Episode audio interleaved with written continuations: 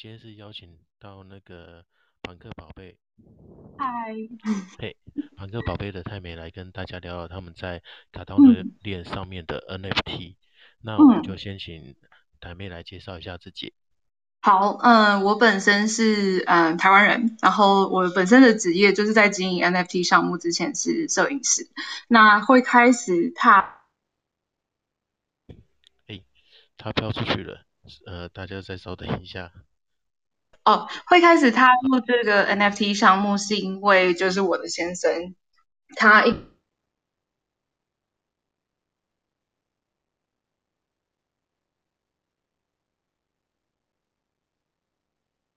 那嗯，他最终得到的一个结果，因为就是通常就是币圈的时候，他不会大家都会分析路线图，那就是他他每次就是看已经看好某一个币某一个目标，那他已经就决定说哦，它会涨还是会跌，然后他就是呃每一次他已经预测完了之后呢，他都会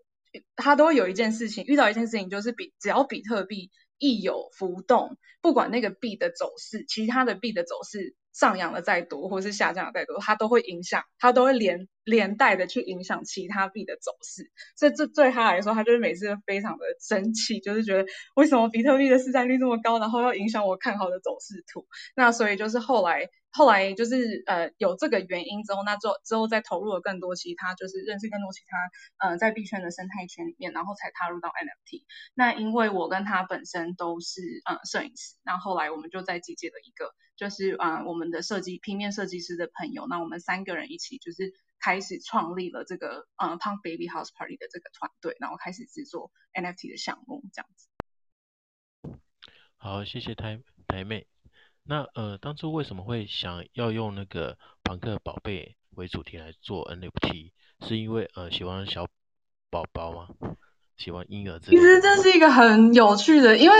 呃。首先就是 punk 这个字，因为呃，其实它我觉得在 NFT 市呃里市场里面，它有一个很特殊的文化。那一一般大家都知道，就是先从其实我们刚开始的时候是在 OpenSea 在以太链上面开始制作。那那时候我们制作的时候，我们那时候呃好像是 Doge Punk 那时候出来一阵子，然后就是那时候开开始就是 10K 的东西很多。那那时候呃，我觉得庞克的这个的。原始的精神其实有一点像是，就是它是一个接纳不同的族群，然后它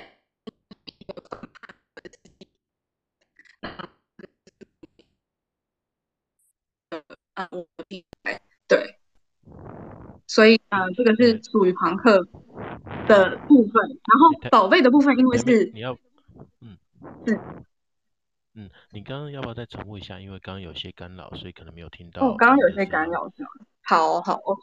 好，所以就是呃，庞克的精神就是他是反叛，然后跟接纳就是不同的族群跟不同，所以他的这个精神是我们很喜欢的。那 baby 这件事情，因为宝宝其实他就是一个。永远都会存在于就是呃学习跟好奇心的事物。那 House Party 其实这件事情就是我们希望大家可以在我们在做这个项目的时候，经营社群的时候，大家是有一点像是来开 home party 的概念，就是 have fun，就是可以用很很开心的，就是我们是一个在这一个群众，我们是一个家人的感觉跟 have fun 的感觉，所以这个是我们品牌的名字，这样子。嗯，好哦，谢谢。那呃，我们呃，我在邀请你之前，有在 DC 里面看到说，你们在描述每一个庞克宝贝的时候，呃，都觉得它会有一些独特性跟艺术价值。那想问一下，说这部分呢、啊，对于说还没有入手的朋友，该用哪方哪个角度来欣赏？哇，有听到吗？嗯，我刚刚有有有断掉一下下，你说就是有每一个不同的这样子，嗯，然后你呃想问说就是还没有对于还还没有入手的朋友，应该要以什么样的角角度嘛？是这样吗？对对对，嗯，其实我觉得我觉得艺术这件事情。就是其实是很主观，对我来说。那我觉得其实对于我们做，因为我们其实呃 PBHP 是一个品牌，那我们其实我们想要做，我们想要做的其实不只是 NFT 项目，我们想要做的是扩大这个市场，然后让更多的不管是投资者还是买家还是创作者可以一起进来这个市场里面。然后一起去，因为我觉得这一个平台，我觉得、呃、NFT 最大的精神是就是赋予艺术家一个拿回一个权利的机会，因为过往我们在传统市场里面，艺术家必须要透过资金、艺廊或是人脉来去达到让自己的作品被看见。那呃 NFT 它其实就提供了创作者一个平台，那我觉得它是一个可以改善创作者环境跟市场交易的一个机会，然后你可以经营你的社群。那所以，呃，大家抱歉，再稍等一下，它又飞出去了。哎，台妹，我们跳出去了，好，不好意思，好，所以就是我觉得，我觉得呃，其实 NFT 这件事情它并不只是完全只是嗯艺术，它还有很多的是社群经营。那艺术的部分，我觉得是很主观的。所以，嗯，对于，呃，我觉得用一个很好的方式来讲，我们的项目的话，它有一个很特别的特点，就是我们在每一次的 drop 里面会有放客制化的代币，也就是说，例如说我们第一个世代里面是是一百个，那我们刚刚之前前阵子 drop 的是一千个，那一千个里面呢，它就会有，例如说三十个。克制化代币，那当你 mint 你抽到的这个克制化代币，你就可以用这个来去制作你属于你自己想要的胖 Baby 的样子。对，这个是我觉得比较特别。那它它其实可以符合一个精神，因为在 NFT 创作者里面的创作项目，大家都在讲说，就是你经营项目其实是你跟社群一起在经营、在在成长。那我觉得透过这一个客制化的方式，其实就是一个我们跟社群的人。一起共同去做创作，所以我觉得这点是对我来说是觉得很特别这样子。好的，谢谢啊。那呃，当初为什么会选在卡达诺链上面呢？因为像昨天也有一个呃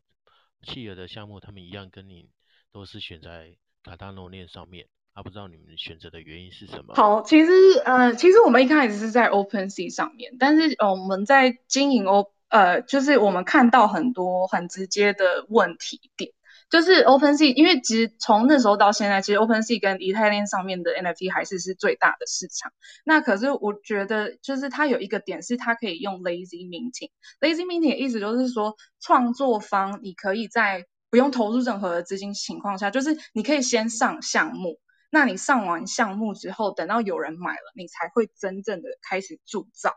那所以这个其实会形形成一个很多的漏洞或者是诈骗的人，他可以他可以用 lazy m e 那你买家了，你看你以为可能又他又有很多的盲包，那你可能你买你买的时候你会以为是呃某一个样子，可是你实际上拿到的时候可能是一个不一样的样子，可是那时候你已经付完，就是你已经做完这个交易，所以就是他们有英文的一个词叫做 Rug Pull，就是抽抽地毯。就是有点像，就是对零包换太子的概念嘛，对，就是就是我觉得这一个是一个点。那 carano 的话，它比较不一样的是，它算是一个相对新且比较小的市场。那它在里面的社群，我以我自己的观察啊，就是他想要制作，就是嗯艺术品质或者是不同的。就是嗯，设计上来说，它的跟他们想要走长远的部分的社群，我觉得是会比以太链的比例上来来的多。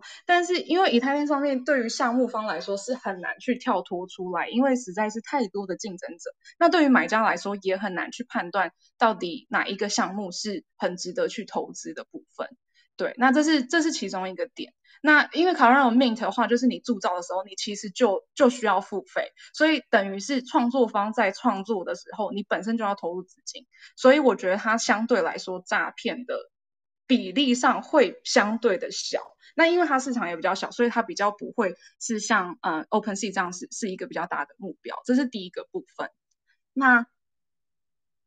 再来的第二个部分就是它嗯，就是以太链的。以太链的部分，它它就是它每次的交易是需要透过智能合约，就是 NFT，它以太链上面的 NFT 是需要透过智能合约。那它的等于是说，你每一次的交易，你就是要费付那个智能合约的费用，因为 NFT 必须要仰赖智能合约。那所以它有的人为的失失误的几率相对的高，那它也无法，因为它需要仰赖智能合约嘛，所以它没有办法。取得以太链上面的完全的功能跟优势。那卡塔龙上面的话，因为它的设计，它与 NFT 是一体成型的，就是 NFT 在 Crono 上面是原始的资产，他们叫做 native asset。那也就是说，你不需要花费工程师来去写这个特殊的智能合约来去做这件事情，所以你可以省下智能合约的花花费。那相对的效率上来说高很多，也可以享用就是 Crono 上面的功能，就是以安全性的部分相对安全更有保障，这是第二个。那你可以就是你。像例如说，Cardano 资源的钱包有主要几个，就是 Naming Wallet。因为我昨天有，其实我有听那个昨天企鹅他们的项目来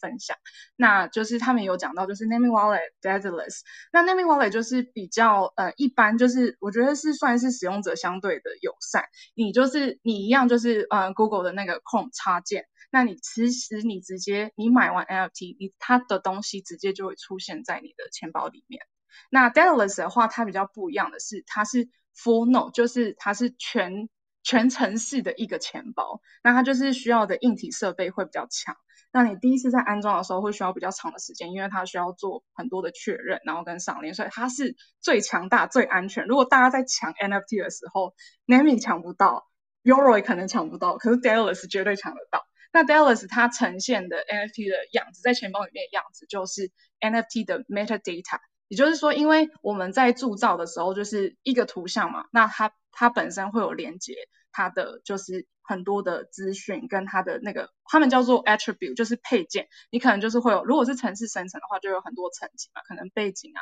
头啊这些，那它所有东西都会写在上面。那它嗯 Daedalus 上面就是会呈现城市的部分，metadata 的部分。对，所以这个是 Cardano 跟以太链最大的一个不同，以 NFT 来说。好，谢谢，这样又吸收了新的知识。那在 OpenSea 上面可以先不用创作就卖。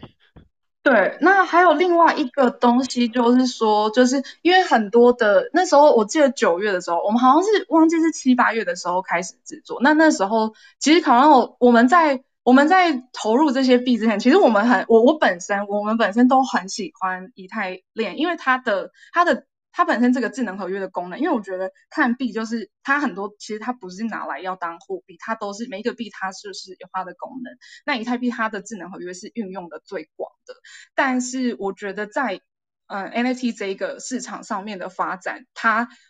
因为诶区块链本身就是去中心化的精神嘛，可是它的之前的因为这嗯它的 gas fee 的问题，然后还有它之前就是呃矿工的。就是它不是像 Cardano 是这样子 proof proof of stake，stake 意思就是说你可以质质押在矿池里面，然后去赚那个收益。那另外一个话就是为什么它 gas fee 这么高，因为是要去付这些矿工，所以等于是说你早入场，你可能就是你占的优势越多。那再来就是嗯，可能是就是说你就是以太链上面的 NFT 上面，你你 gas fee 这么高，可是你实际创作者的收益，你卖的钱也许。比 gas fee 还要少很多，所以这个其实我觉得就有点没有太符合，就是呃以赋权就是创作者的部分这样子，这是另外一个点。对，那 Cardano 的话就是它比较不一样，但是当然它也它也有它自己在发展上的困难。另外就是例如说，它智能合约讲了很久，那它也是今年这一阵子终于上线，所以很多人那时候九月的时候很多以太。的那个 OpenSea 上面的 NFT 的创作者或者是买家进来到 c a r a n o 市场，因为他们以为说，嗯，可能就是哦 c a r a n o 智能合约了，那现在才有 NFT，但其实不是 c a r a n o 的在智能合约之前其实就有。那大家怎么做交易？嗯，现在最大的交易市场是 CNFT。那嗯，在还没有 CNFT 其实也算很新，好像几个月吧。那那在没有 CNFT 之前，大家都是透过 Discord。的那个第三方来去做交易，所以其实有很多的在 Cardano 链上面的，就是呃 OG 的呃项目，例如说呃那个嗯、Clay Nation 啦，那个 Spacebar 这些都是在 Cardano 智能合约之前，其实他们就已经存在。对。哦，诶，那所以呃像昨天他们的企鹅是，你在 meet 的时候先把钱汇到指定的钱包地址。然后他们事后才会公布说有没有 mint 到，是因为这个原因吗？你是说买家就是大家项目方开始在 drop，然后之后开始你在 mint，就是买家开始在买的时候的意思吗？呃，就是他们企鹅在卖的时候，比如说他们十二点开卖，那他们十二点会公布合约地址。哦，呃，公布钱包地址，嗯、所以请大家要 meet 的人把那个 ADA 会到那个钱包里面去。是，然后之后他们就会再一一告诉说，呃，你有没有买到？如果没买到，会退钱给你。哦，对，应应该是说，就是其实有几个工具你可以确认说你有没有买到，就是呃，第一个是，就是你其实。因为有时候它 mint 的时间，有时候可能就是一次交通高通量很大，马上就出现在你。正常来说，你直接你钱发出去，你有 mint 到，你就会那个资产 NFT 就直接你就会看到你接收，你钱包接收就会接收到。那另外一个方式最快的方式就是 Pool.pm。这个的话，就是如果大家想知道这个，因为这个是就是每一个在 NFT 里买 购买的买家、投资者跟项目方都会用这个工具。你就是进打破 P O O L，就是泳池打 P M，那你就进来之后呢，右上方有一个就是搜寻，那你就可以把你自己的钱包，你先复制你的就是钱包接收地址，然后你再按搜寻，你就可以看得到你的钱包里面有没有 NFT。这是最快最快的方式。那也就是说，我有如果我有任何，假如说我今天要发一个 NFT 到鹿的钱包，好了，那我一定会先跟你要你的钱包地址嘛。那我就会拿了你的钱包地址发了之后，我怎么样确定你有没有收到？我就直接把你钱包的地址贴到 Pool.pm，看你有没有收到，我就可以知道。我还就是你只要有任何人的钱包地址，你都可以看到他钱包里面拥有哪些 NFT，跟拥有哪些资产，拥有多少 ADA，然后他质押的矿池是哪一个。对，这是一个大家就是每天一定都会使用的啊、嗯、工具网站这样子。这样好像一个查户口的概念，只要你有地址，就可以查到它很多资讯。我觉得区块链很特别的一点就是它，它既有就是加密的功能，就是安全隐私的功能，可是相对的，它又很公开透明。就是因为所有的交易，像嗯、在购买 NFT 的时候，大家第一件买家第一件事情要看的就是，大家第一件事情会问的就是 Policy ID。Policy ID 就是有点像是 NFT 的身份证。那就是当著作方在创作者在著作的时候，就是他就会设定这个 policy ID。那这个 ID 就是它不能不，它有就是区块链本身的就是科技，就是还会有不能被篡改的一个就是特性。那所以就是嗯，它是一个可以保护创作者的部分跟买家。那当你在买的时候，你要如何去确认这个项目是不是真的？那你就是可以透过 policy ID。去确认，那很多的项目方也会在 mint 之前，他会先去做认证，例如说先去各大的比较大的交易平台，例如说是 CNFT 的、打 IO 的，或者是 Token，或者是 Artifact，就是去做认证。那有认证之后，大家就会买的也会比较安心，也是保障买家跟投资者的一个很大的方式。好哦，谢谢分享。诶，那呃，我在官网上面有看到说，我们那个庞克宝贝这部分有预计要发行五波，那呃，将有什么样的考虑呢？然后还有说，它发行的数量，你们当初是怎么来预估或者说计划的呢？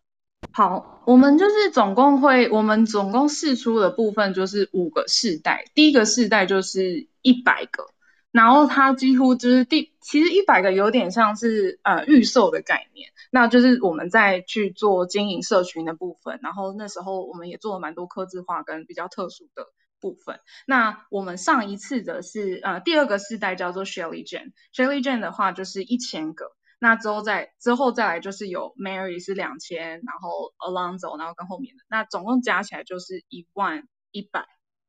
然后还有另外一个是 Cardano 的创始人，我们有做他的宝贝的系列，所以总共加起来应该是一万两百个，总共 total。那我们希望是由就是世代来去做啊、推出，是因为我们想要比较好好的经营社群。然后我觉得可以，因为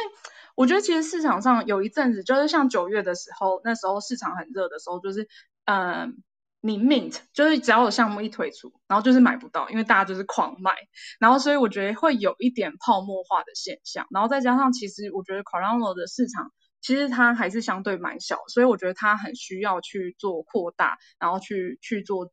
呃经营，所以我觉得啊，分批做就是这一次的推出，我觉得是一个比较好的方式。那同时我们也可以比较确保，就是我们做出来的质量，然后以及就是我们可以分成，就是每一个世代有不同的主题，那它可以去有它的独特性。那对关于客制化这一点，我觉得是就是 Punk Baby 的这一个 NFT 最大的一个不同跟创新的地方，就是它有客制化的一个。服务跟提供，那每一个世代就是数量就会越多嘛，往上增加。那可是客制化的呃代币就会数量越少，所以你 mint 的时候最稀有的就是客制化。那你就是你你如果 mint 到了，那你可以决定你可以卖在二手市场卖出，或是你可以用这个来去点你的客制化的代币，客制化的 baby 这样子。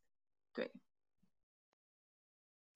好，谢谢。那呃，我先跟大家介绍一下，就是朋克宝贝他们第二波预计在十二月五号在销售，然后一个价格为三十五 ADA。那如果说大家有兴趣的话，可以先去我推特追踪他们的呃推特，或者说加入他们的 DC，那这样就不要不会错过了。好，那呃，我们再请问一下台妹，在官网上有看到路线图的说明。对。呃，你们是预计追求多个项目的路径，然后保持你们的。呃，高质量的水平，应该是说对，对，是，嗯，嘿，好，那呃，通过这部分来理解你们的愿景，那大家要怎么来理解你们的愿景呢？嗯、好，其实呃，我们。算是 PBHP 算是一个品牌，那它下面有很多不同的项目。那其实每一个项目其实都有它独特的一个目标。呃，像如果是 Punk Baby 的话，它就是有客制化的目标，然后跟经营社群的目标。那再来第二个的话，就是其实我们在再去，因为现在很多的 NFT 的项目，他们到最后其实呃，大家在的走向是走向于 Metaverse 或者是。要赋予你本身 NFT 的一个功能性。那我们现在在做的部分呢，就是我们呃刚刚有刚刚录讲到的，就是十二月的部分的另外一个世代的 drop。那其实我们在下个月，就是呃不是下个月，下周十一月二十一号的时候会出一个另外一个项目，叫做 Pablo。Pablo 的这一个目标，它会结合 Punk Baby。Pablo 的目标呢，它就是它算是它是一个像素的鸡，然后呢它。嗯，就是它会成为我们之后想要发展游戏生态圈 PBH 游戏生态圈的一个非常重大的一个项目。那关于怎么运作的话，可以去看我们的呃项目白皮书，跟呃我们今天有做了一个图，然后我们有翻译成中文版，就是可以在我们的推特上面看。那我可以大概讲一下，就是说呃 Pablo 它是会有是一万个，那它就是。它全部都是像素，那它最大的一个特点就是它是存在在区块链上面的 NFT，因为一般的 NFT 项目就是，嗯，它它存就是你在铸造的时候，它其实是会产生两个东西，一个就是呃你的 NFT 的主要的东西跟呃 thumbnail，thumbnail 就是小图，假如说你在钱包上面你去看的时候会看到小图，那那个 NFT 其实它真正的位置。是储存在 IPFS，就是反正就是一个去中心化，类似有点像 Google Drive 的概念，就是它存在在哪，它真正的存在在哪里。那 Pablo 的话，就是我们要做，就是它可以存在在 Cardano 链上，你它不会，它不是储存在一个中心去中心化的那个呃储存的 Drive 里面。那这是第一个，所以然后第二个的部分的话，就是我们希望我们可以去呃突破，就是因为我们的品牌的主要的精神就是创新跟赋权嘛。那其实我们这一个这一个 Pablo 的项目，就是希望可以去突破呃在链上的可能，因为我们要做的就是呃同时这一个除了它是全是链上以外，因为我们还有在开发一个叫做 PBHP 的呃创作者软体。那我们创作的软体在上一个 Share Legion 的时候，其实就已经有做一个。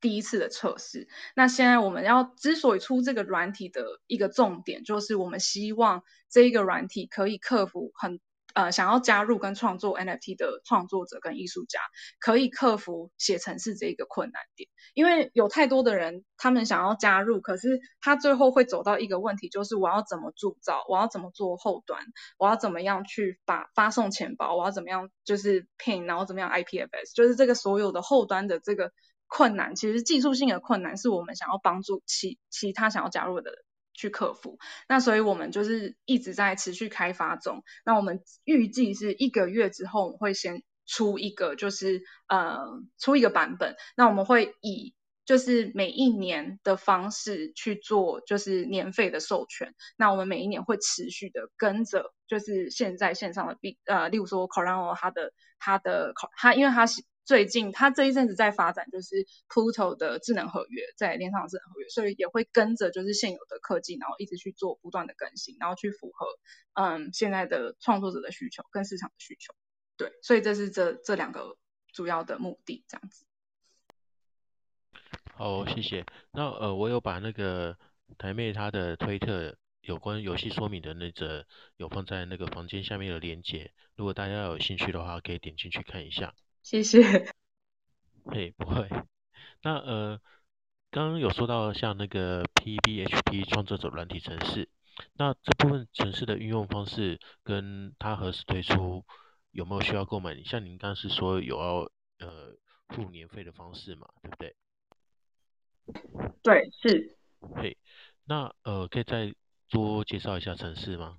可以，可以，就是呃，其实有一个方式可以，我们有出一个，就是在我们的 YouTube 跟我记得我们的推特上面也有出一个，就是 Promote 的 video。那那个 video 就是它是一个很简短的版本，就是让大家示范给大家看，如果你在用城市生成的时候，你可以怎么样去制造，然后去创作，然后去把你的。那个档案资料夹归类，然后层级怎么去做修改，就是用如果去呃，如果大家有兴趣的话，可以私讯我，或者是去找我们的推特或是 YouTube，呃，上面有一个就是 PBHP Creator 的的那个影片的 promo，那你用看的看那个就是其实它可以示范的，其实就可以很一目了然去说它整个大概的流程是什么这样子。对，从铸造到到呃到上传，然后到。就是之后的后续的部分，这样子。好，谢谢。那这样是不是等于是说，把那个你要在卡达诺那上面发 NFT 的一些步骤省略了，只要用这软体就可以来进行发行？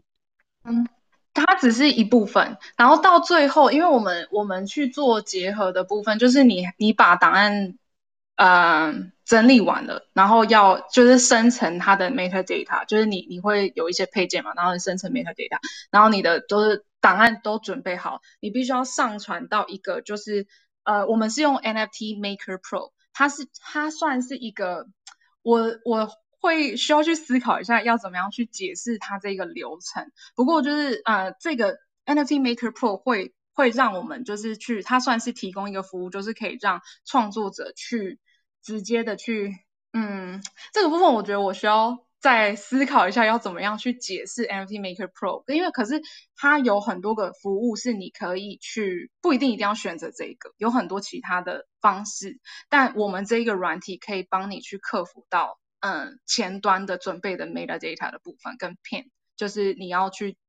对到位置的部分。对，好，谢谢。除了刚刚那个些专业的问题之外，嗯、我们还想要了解一下说，因为像卡塔罗链上面的 NFT 在台湾目前，呃，或者是说我自己比较少见的部分，那想问一下，说你们是如何开始做行销的？因为像你们呃第一波有卖完，然后像企鹅的他们第一波、第二波也都完售，虽然说数量不多，可是。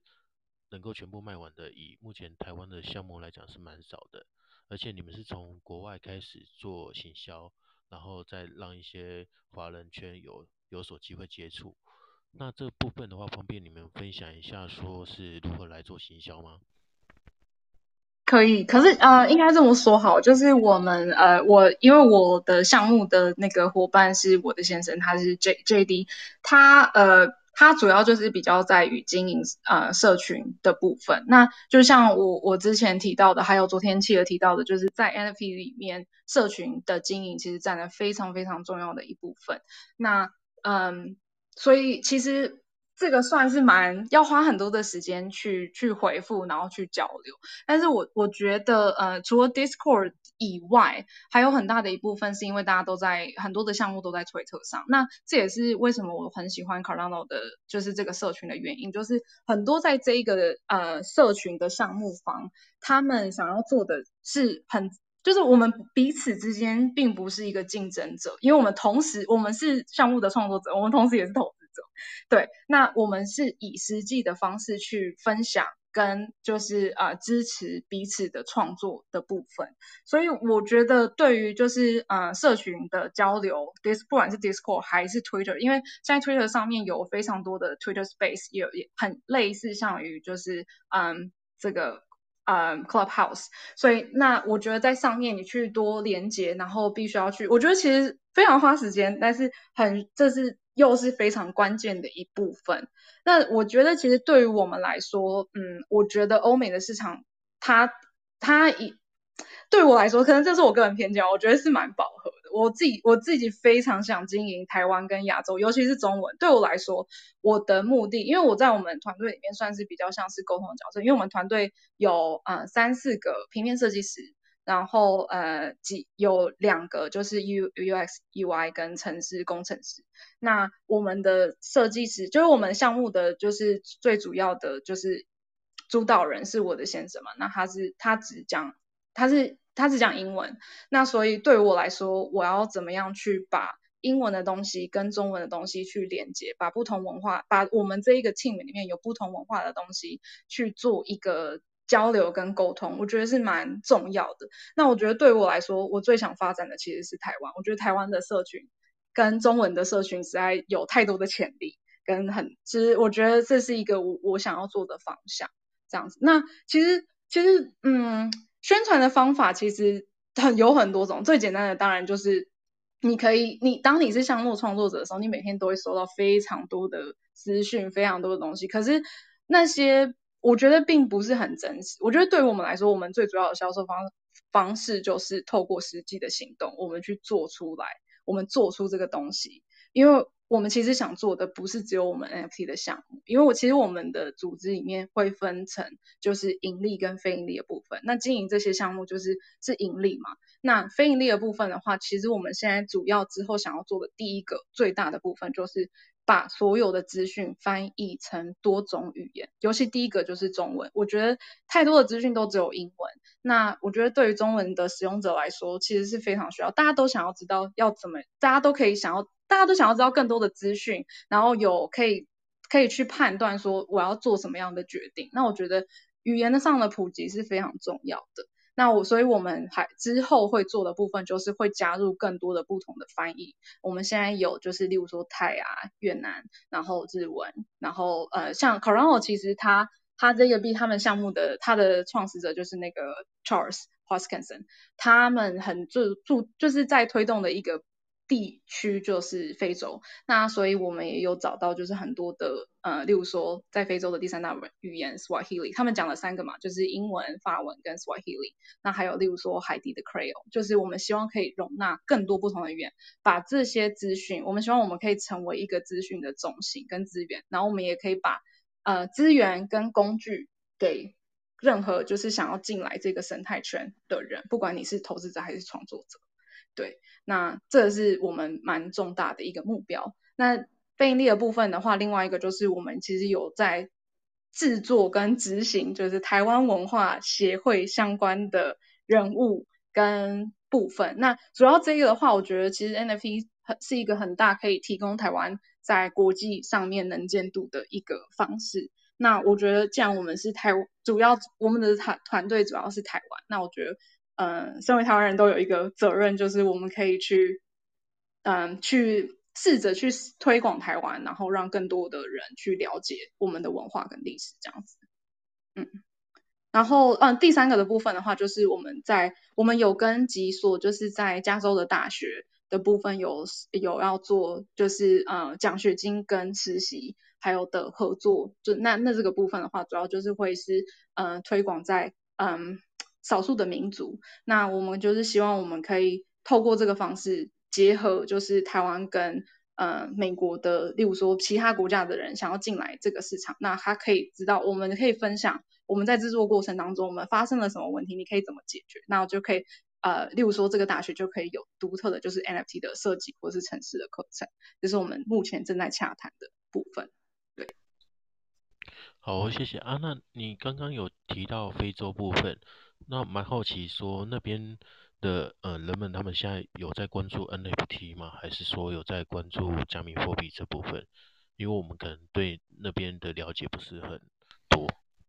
其实就我我知道的也很少，就是我知道也不多，因为他像昨天企鹅讲一句话，我我觉得就是。大家都在讲很经典的就是币圈一天人间十年。那像我们在做的事情又跟一般市场其他的 NFT 的项目又比较不一样。那所以对我们来说，我觉得每天的资讯其实新增很快。但是对我来说，以我的经验，以我所知道的，我知道的是非洲有蛮多的国家，因为他们会有通膨的问题嘛。那其实我觉得很多区块链的新的科技跟技能，其实是要来解决我们现在。我们在真实世界里面会遇到的问题。那如果今天他们有一个稳定的货币，那他们可以可以去自由的去交易使用。那其实它可以改善非常非常多在那里的人的生活。那还有就是有关于现在大家在讲的就是环境的问题、绿能的问题。那 Cardano 它在它在整个就是例如说铸造或是 Gas 它的交易费。不管你你传了你你它的呃，因为它 NFT 是生成嘛，所以你在传这些 token 的时候，我可以我传给你，我可以一次传很多个，十个、二十个，那它钱包就会自动去产生一个你交易所需要的交易费。那它的交易费其实都非常的稳定，我传我可以传一次传很多，那它交易费可能都还是一样，例如说都是零点二 ADA 之类的。对，那它的它的东西跟交易，它的币值跟交易相对的稳定，那它可以。带来对于那个在，例如说在非洲这些人来说的优势跟获益是非常大的，有大的很大的潜能这样子。好，所以那边也算是一个呃蛮可以开发的一个市场喽。对，是的。嗯，不知道那边之后会不会演变跟菲律宾的那边的情形一样？因为菲律宾觉得就可以再继续观察。对啊，对啊。嗯嗯，因为据我们之前一些报道媒体的报道的话，菲律宾是因为那个呃 AXIE 那个游戏，然后让那些他们的民众就是在疫情、嗯、疫情期间就是呃借由这游戏来赚到一些生活费嘛。啊，了解，对对。那非洲那边不知道会不会有类似的经验产生？对，这个就是可以再多多观察。对啊，因为比较少有人提到非洲这一块。嗯嗯嗯嗯，对，了解。好，对，这算是考虑到一个方面。哦，对，算是一个特别的现象。对，嗯，对，那你在卡到诺链上面有没有发现一些呃比较特别的 NFT 现象呢？如果拿它来跟像 OpenSea 呃以太链或 Solana 链上面比较的话，卡到诺线上的话，其实我我昨天有看到一个，就是他呃，企鹅有分享一个。一个呃项目叫做嗯、呃、那个 Cardano City 吗？其实那时候他，其实我对于 Cardano City 有一个非常就是呃持不同的想法，因为他其实他那时候出来的时候，他会给大家看就是他的样子，他的他出来的那几张图。就是真的是做的很酷，它是做的有点像 Cyberpunk 的东西哦。说到 Cyberpunk，就是这也是我们就是正在执行的一个项目。那这个项目的话，就是我们会实际的去呃制作服装跟配件，然后再去再用平面的摄影的方式，然后再再后置，然后再加上可能例如说有声音，或者是有点像是出。个呃会有预计的，目前预计会有十二季，那每一季就是会有故事的走线，就有点像是在出啊、呃、电视剧或是影集的概念。对，这是对，这是另外一个我们目前想做。那他们 Cardano City 就是他做的，他出那时候大家都非常的期待。那可是他到后面其实大家就是，我觉得，嗯，我看好像我最。最大的一点是，我会看他的追踪人数，因为其实你看追踪人数的时候，你就可以很明显知道说这一个项目它是不是真的，因为你可如果它是买的，真的会很非常的明显。那第一个我觉得我会很质疑的点就是，如果他没有追踪任何的人，他追踪很少人，然后他没有在社群上面有任何的互动，我就会对于这个项目抱持着有一点怀疑。当然，我觉得就是对于长短期投资，我觉得都 OK，就是。嗯、呃，对于市场来说，本来就会需要有长短期投资的人。但是当你在投资的时候，你可以怎么去判断的话，就是如果这一个项目它追踪很少人，代表可能他没有想要长期经营，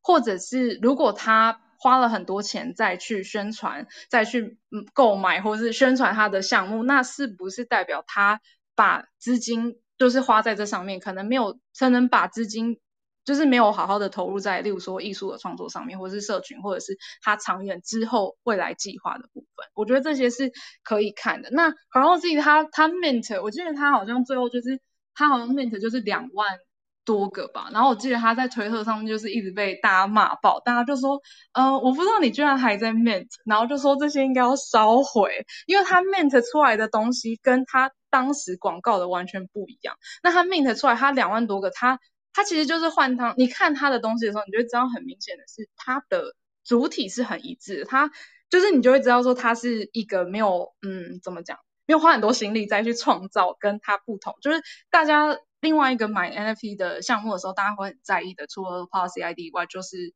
就是稀有度嘛。那它如果变化上没有很多，大家就会失去那一个就是那种就是价值上面的判断。对，所以我觉得这是我一个看到的一个点。那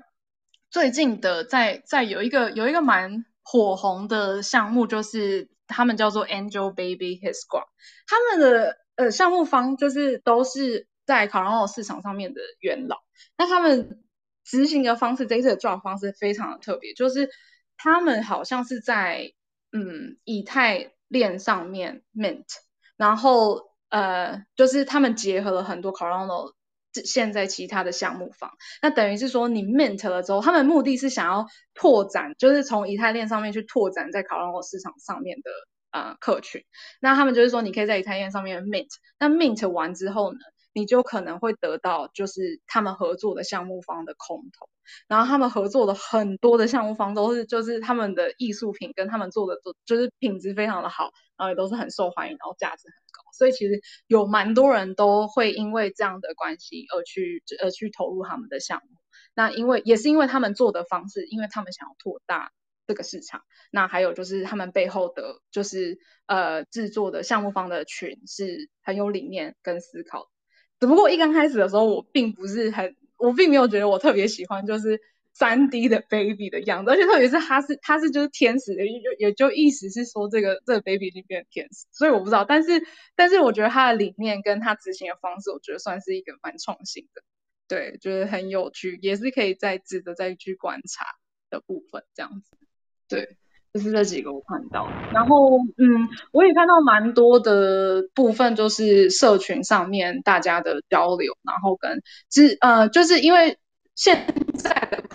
大家跨越的部分还是是帮助在呃城市生成的艺术家嘛。那其实我看到的部分是越有越来越多不同的媒介、媒材或是不同方式的创作者想要投入。那我觉得这是一件很好的事情。就是然后还有甚至是就是音乐 NFT，我觉得也我也看到还蛮多，就是很多的项目方开始在出现。所以我觉得这些都是我觉得很很好的，就是有各种不同的项目，然后不同的艺术。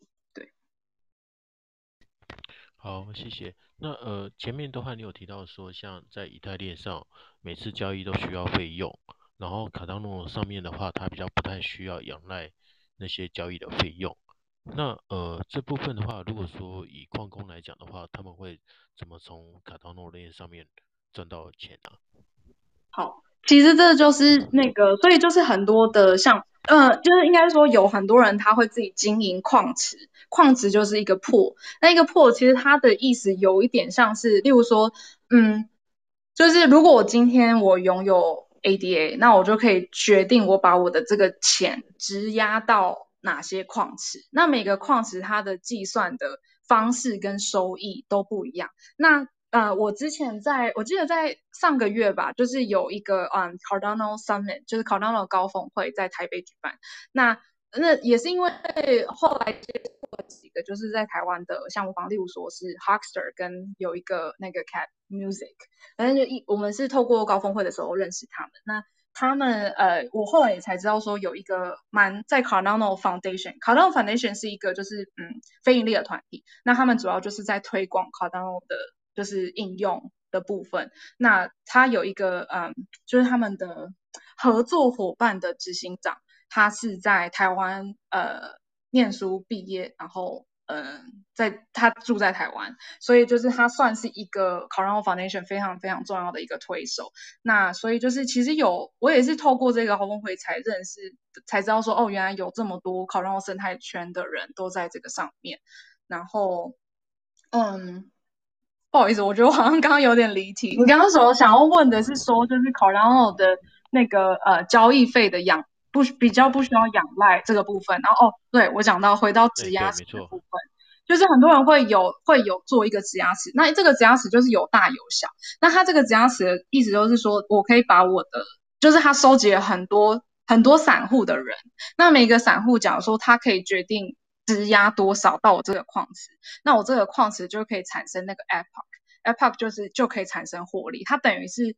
有一个人去集结了所有人的钱，然后来去运作，然后去运作了之后，就是产生收益之后，他会依照每一期给。根据你质押的多少钱，然后来去做收益啊。我想到就是我那个在高峰会上面也有看到蛮多的，就是台湾的质押池的部分。那我记得有一个好像是 Dog，有一个是台湾的 ADA 矿池。那 Dog 的那个的话，它就是它有一个比较特别的部分，是它有慈善的部分，就是它可以把它又把它部分的收益是捐给流浪动物的基金会。那所以每一个矿池都有不同的特性。那我们知道的有一个是 Cardano。呃，Gaming Cardano，它的话就是它是一个就是游戏实况的，就是举办的一个主主办方。那你只要质押到它这个词的话，你就可以你就可以得到一个就是这个游戏的竞赛的入门票。那你竞赛完之后，你可能就可以赢得 ADA 或者是啊、NFT 这样子。根据它的合作，那它现在有在做 VR 的实境的部分。那也就是说，大家可以透，大家可以在这个空间里面去做交流。的部分，那所以有大部分百分之七十到八十的 ADA 其实都是质押在矿池。那我觉得 ADA 还有一个很特别的点，就是呃，通常你质押，你把你的钱质押到这个矿池的时候，你在这一个笔间，就是它计算的方式，就是它照，它会就是照相还是怎么样，就是记录你钱包的你有多少钱，然后它就会根据，例如说它一期可能是五天。之类的，那他就五天之后，他可能就会发给你你的你的那个盈利这样子。那你等于其实其实你投入到这矿，你每一个人其实投入的，你质押你就是一个小矿工，所以它叫做 proof of stake，也就是它不是像传统的，就是它不是它不是像以呃以太链的那种呃生产跟矿工的方式，它比较它是以这个方式来去做盈利。那所以很多的 ADA 都会质押在矿。那再来一点就是，通常质押你就是不能去动用这一笔资金。那可是 ADA 不一样，是他只要照完那个相之后，你假如说我质押一百块好了，那我我就是他在照完相之后，我其实还是可以动用这一笔资金。那他给我的盈利就是根据他当时照相的那一个记录，我钱包有多少钱。所以 ADA 算是非常的方便跟使用者便利，所以大家都质押在上面。对。哦，诶，那你说照相，照相完之后，你就可以把钱拿去用。是，对对对，你可以动用你即你选择质押了这个矿石，你还是可以动用这一笔。对。那这样子，对方他怎么呃做使用啊？这个这个部分，我觉得我我也需要就是再去再去看再去确认一下，说他们怎么样去运作。但是就是 ADA 的特性是这样，这是我知道的。不过细节上，我可以我可以再去多了解，再去跟你解释。就是怎么样，他是怎么样去，实实际上是怎么样运作？对，不过这是我所知道的，跟我的经验。喂，Hello，Hello，嗯，哎、欸，不好意思，刚刚不小心跳出去。好，没关系，这个部分我觉得我需要再去研究一下。好，没关系，这是一个蛮特别的现象。对对，这是我也是觉得很特别。然后它 stake 很简单，就是你找我钱包，他就会问你说，像如果是 Delaware，它就会出现很多个池。那你就可以直接按，你就可以，就是它的它的使用方法很方便，那你就可以按，就可以质押，对，然后你可以换这样子，对。好，谢谢。那呃，台下有没有听众有问题想要发问的？有的话可以举手发问，然后顺便再讲一下，呃，庞克宝贝他们第二波预计在十二月五号销售，一个价格为三十五 ADA。然后如果有兴趣的朋友，记得呃关注他们的推特，或者说加入他们的 DC。好，那呃太美不好意思，那我们再请问一下，呃你刚刚有开一开始有说你是从摄影转入 NFT，那这部分有没有什么心路历程可以来跟大家分享一下？心路历程，心路历程其实就是嗯，应该是我觉得会根据你要嗯。我觉得应该是说，在做 NFT 的创作上面会遇到的问题，跟一般的、一般的设计师在遇到的问题其实不一样。就是以城市生成来说好了，就是我们如果一般在 Photoshop 或者是 Illustrator，我们可以自由的去移动图层。但是如果你就是嗯，你以城市生成的话，因为城市它写城市的方式，它已经把这个图层的，就是嗯顺序已经固定，所以你就是要必须确保你所有的配件、背景。呃，任何东西它不会在城市生成的时候的过程有所冲突，所以我觉得这是一个蛮大的一个不同点。那再来就是一般的设计师或者是创作者，大家都会习惯是嗯、完成一整个完整的作品，但其实如果是以城市生成来说的话，并不是这样，就是你是输出每一个不同的配件，然后你分完层级，例如说背景啊、衣服啊、头啊等等的，然后根据你的层级去去把那些配件的 PNG 全部输出出来，然后再透过程式去生成。那所以我觉得会遇到的问题跟是蛮不一样的，是一个就是呃，可能一般在设计上不会遇到的问题，可是在 NFT 制作上面会有。那再来就是我们我们最近遇到呃看到的。部分就是因为我们在做 Pablo 嘛，那 Pablo 是像素。当你就是在，我觉得也是开始制作之后才知道说，哦，原来我觉得像我以前其实不太懂像素这像素的艺术这件事情，但是经过了就是这个这么这一段时间的制作之后，我真的可以给像素艺术家一个 respect，因为 他们是必须要透过像素去呈现阴影跟层级。那我觉得这个东西其实它完全是一个一。不不太一样的概念去做创作，可是跟摄影又有点异曲同工之妙，所以我觉得很妙。那再来另外一个点就是我们在肉眼会看不出来，就是有哪些，因为一定会有一些杂点，你看起来是透明的，因为你输出的时候你要去做的是透明的，有就是程式去跑的时候，它去组合起来之后，我们就会发现说，哦，有哪些层级或者是哪些配件。他特别会跟别人冲突，那我们可能就是要去注意说，哦，他的位置的摆放。那这个其实也是我们想要去嗯、更新跟就是不断的就是更新我们的软体的一个部分跟我们的目标。就是其实城市是有办法去做这件事情，但是他做到这件事情，我们工程师说他可以做到这件事情。好，可是其实做到这件事情，其实等于就有点像是连接。你的设计，或者是假如说是用 Adobe 系统好，那等于就有点像是连接 Adobe 系统到 NFT 制作铸造的一个城市，就是整个联动的概念，因为它等于就是变成是城市的 Adobe 系统。对，我不知道怎么去解释，不过他是说可以做到这件事情，不过这是需要很多的时间去去不断的测试跟更新它的城市的部分。对，这是我们想做的。对。好，谢谢。那呃，如果说到时候大家想要看庞克宝贝的稀有度的话，他应该怎么去看呢？好，就是这就是另外一个工具，就是除了 Pool.pm 以外，另外一个就叫做 CNFT 打 Tools，它就是就是 CNFT，然后打工具。那这个工具里面，就是你进来之后呢，就是它。就是呃，当做就是创作者每一个项目方，他在 drop 完之后，他他可以去申请那个 CNFT 图。那他这个部分就是会，它算是一个就是蛮好的一个参考值。它左边就是你可以选择所有就是有进加入的项目。那你可以选到里面之后呢，你就可以去去根据它的排列方式有，例如说根据呃它的嗯、号码排列，根据价格，还是根据它的稀有度，那它这上面就会非常清楚。那它下面还会有，就是例如说它每一个配件，例如说嗯，假如说我以这个 Cardano Cardino 来说，这个项目好，这是一个恐龙，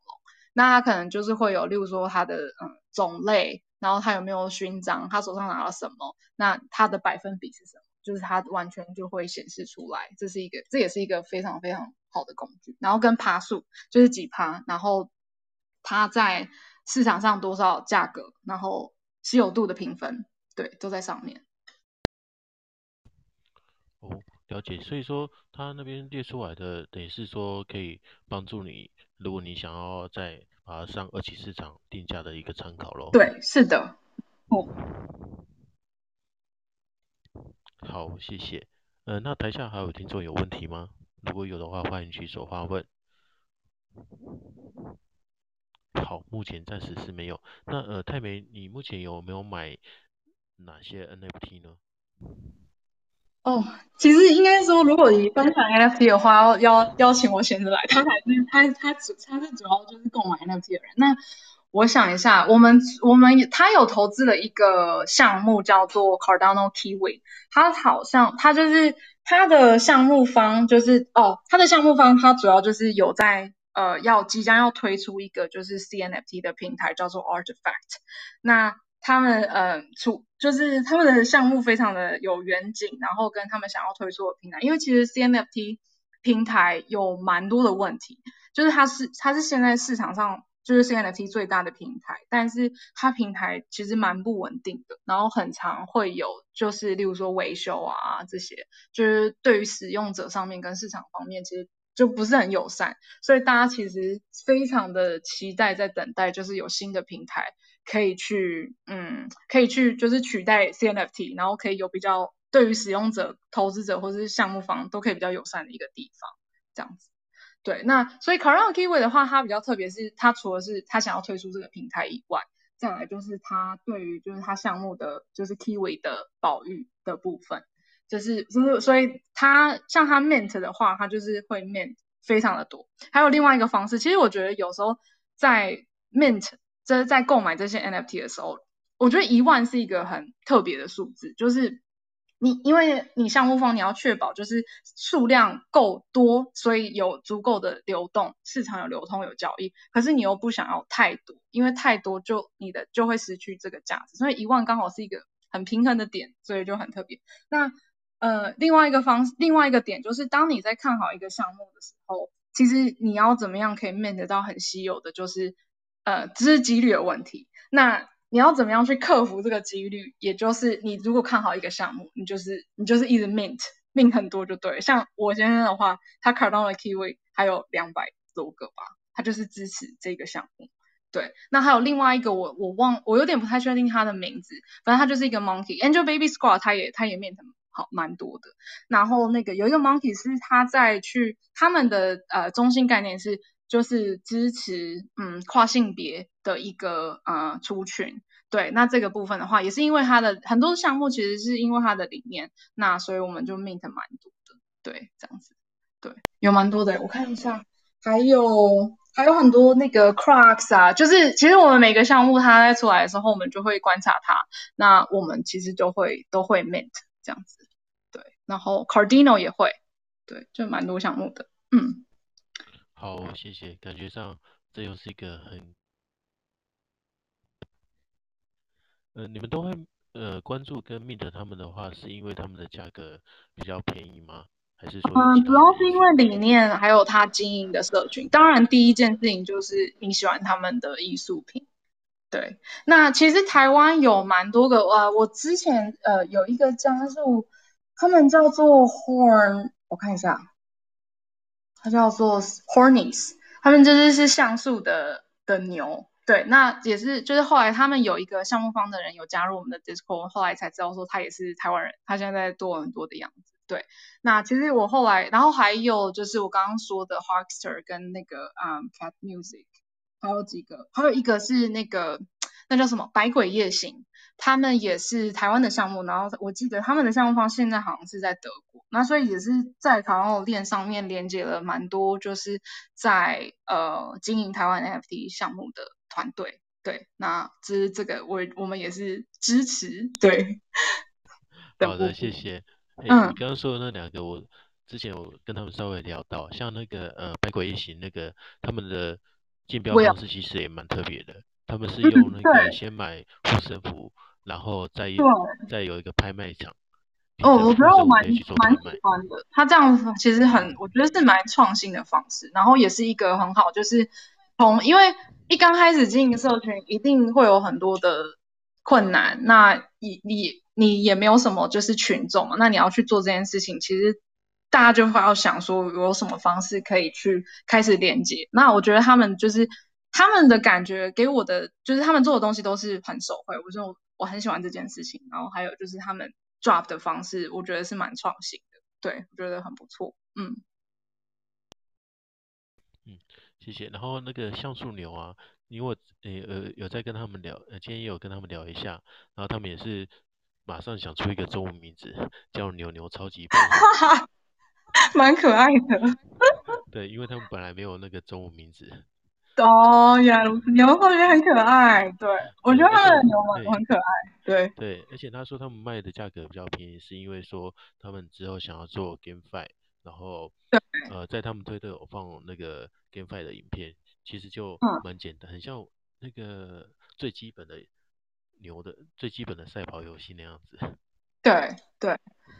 然后呃，其实啊、呃，我们之前。前之前有推呃有 mint 蛮多的，就是叫做 Cardano Space。那现在其实有蛮多，就是好像是叫 Pavia 吧，就是有点类似像虚拟地产。那就是我觉得很有趣的，就是说就是嗯、就像昨天就是企鹅的项目方有讲到的，就是嗯、可能是你的位置很重要啊之类。但是 Cardano Space 的话，它比较特别是它会有一些功能，有一些例如说你可以放动态。就是你买了那一块地之后，然后你可以放动态，或者是放音乐，或者是它有一些什么黑洞，或者是你游标移过去的时候，它就可以连接，就是其他的地也可以，就是有相同的就是功能的会亮起来之类的。那那时候其实他们就有举办一个，就是好像是迷音竞赛之类的，那就是大家可以在上面就是去。好像是那时候，Alonzo 就是 c a r o n o 有一个就是他新的课新的发表，Alonzo 的发表。那那时候他们就是为了庆祝这个，有做一个民音的比赛。那就是你就可以看到很多的，就是邻居啊，或者是就是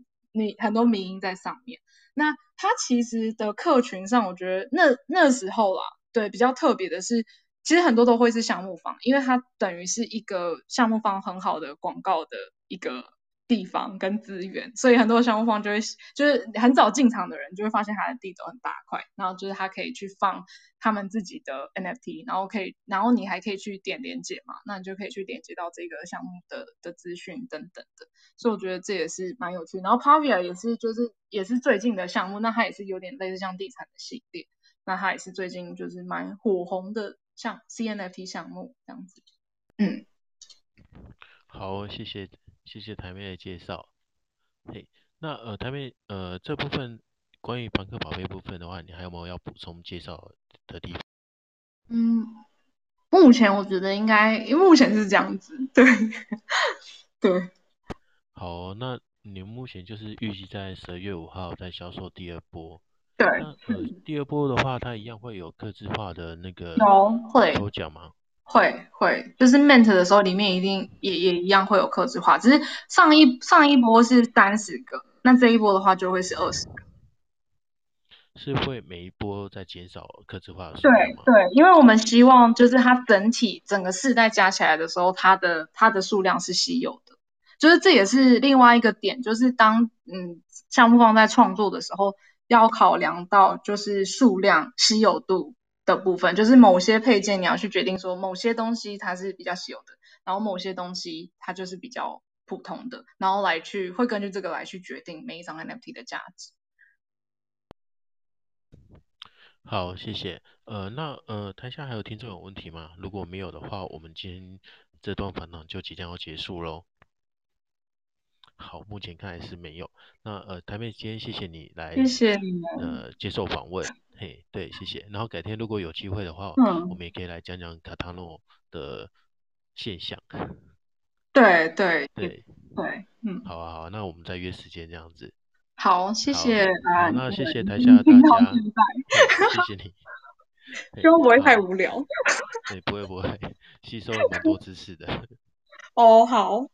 因为我也我也觉得，就是在资讯的资讯非常的多，就是也有很多我可能不一定会知道的。那所以我觉得，其实这时候就是一个很好的方式，就是透过这样的一个嗯地方，可以让大家去交流跟想法。因为其实我我之前有说到，说我想要就是经营台湾的社群部分。其实我觉得。我我这也是我蛮想问大家的意见，就是大家觉得怎么样会比较好？因为我啊、我有连接了几个就是在台湾的项目，或是就是是台湾人，可是他不是在，他现在不是在台湾的项目。那我们有想说，我们可以举办比较一些，例如说线上或是线下的活动。那例如说，我们可以做固定的，例如说，嗯，有 Twitter Space，那可能就是不只是有英文的，然后也会有中文的。那可能讲的部分，我觉得可以不一定是。单纯是 NFT，可以是有很多，例如说我们在我们在这个市场我们看见的现象啦，其他的项目啊，创作者的部分啊，生态圈，就我觉得有很多的东西都是很可以聊的。那我觉得它也是一个，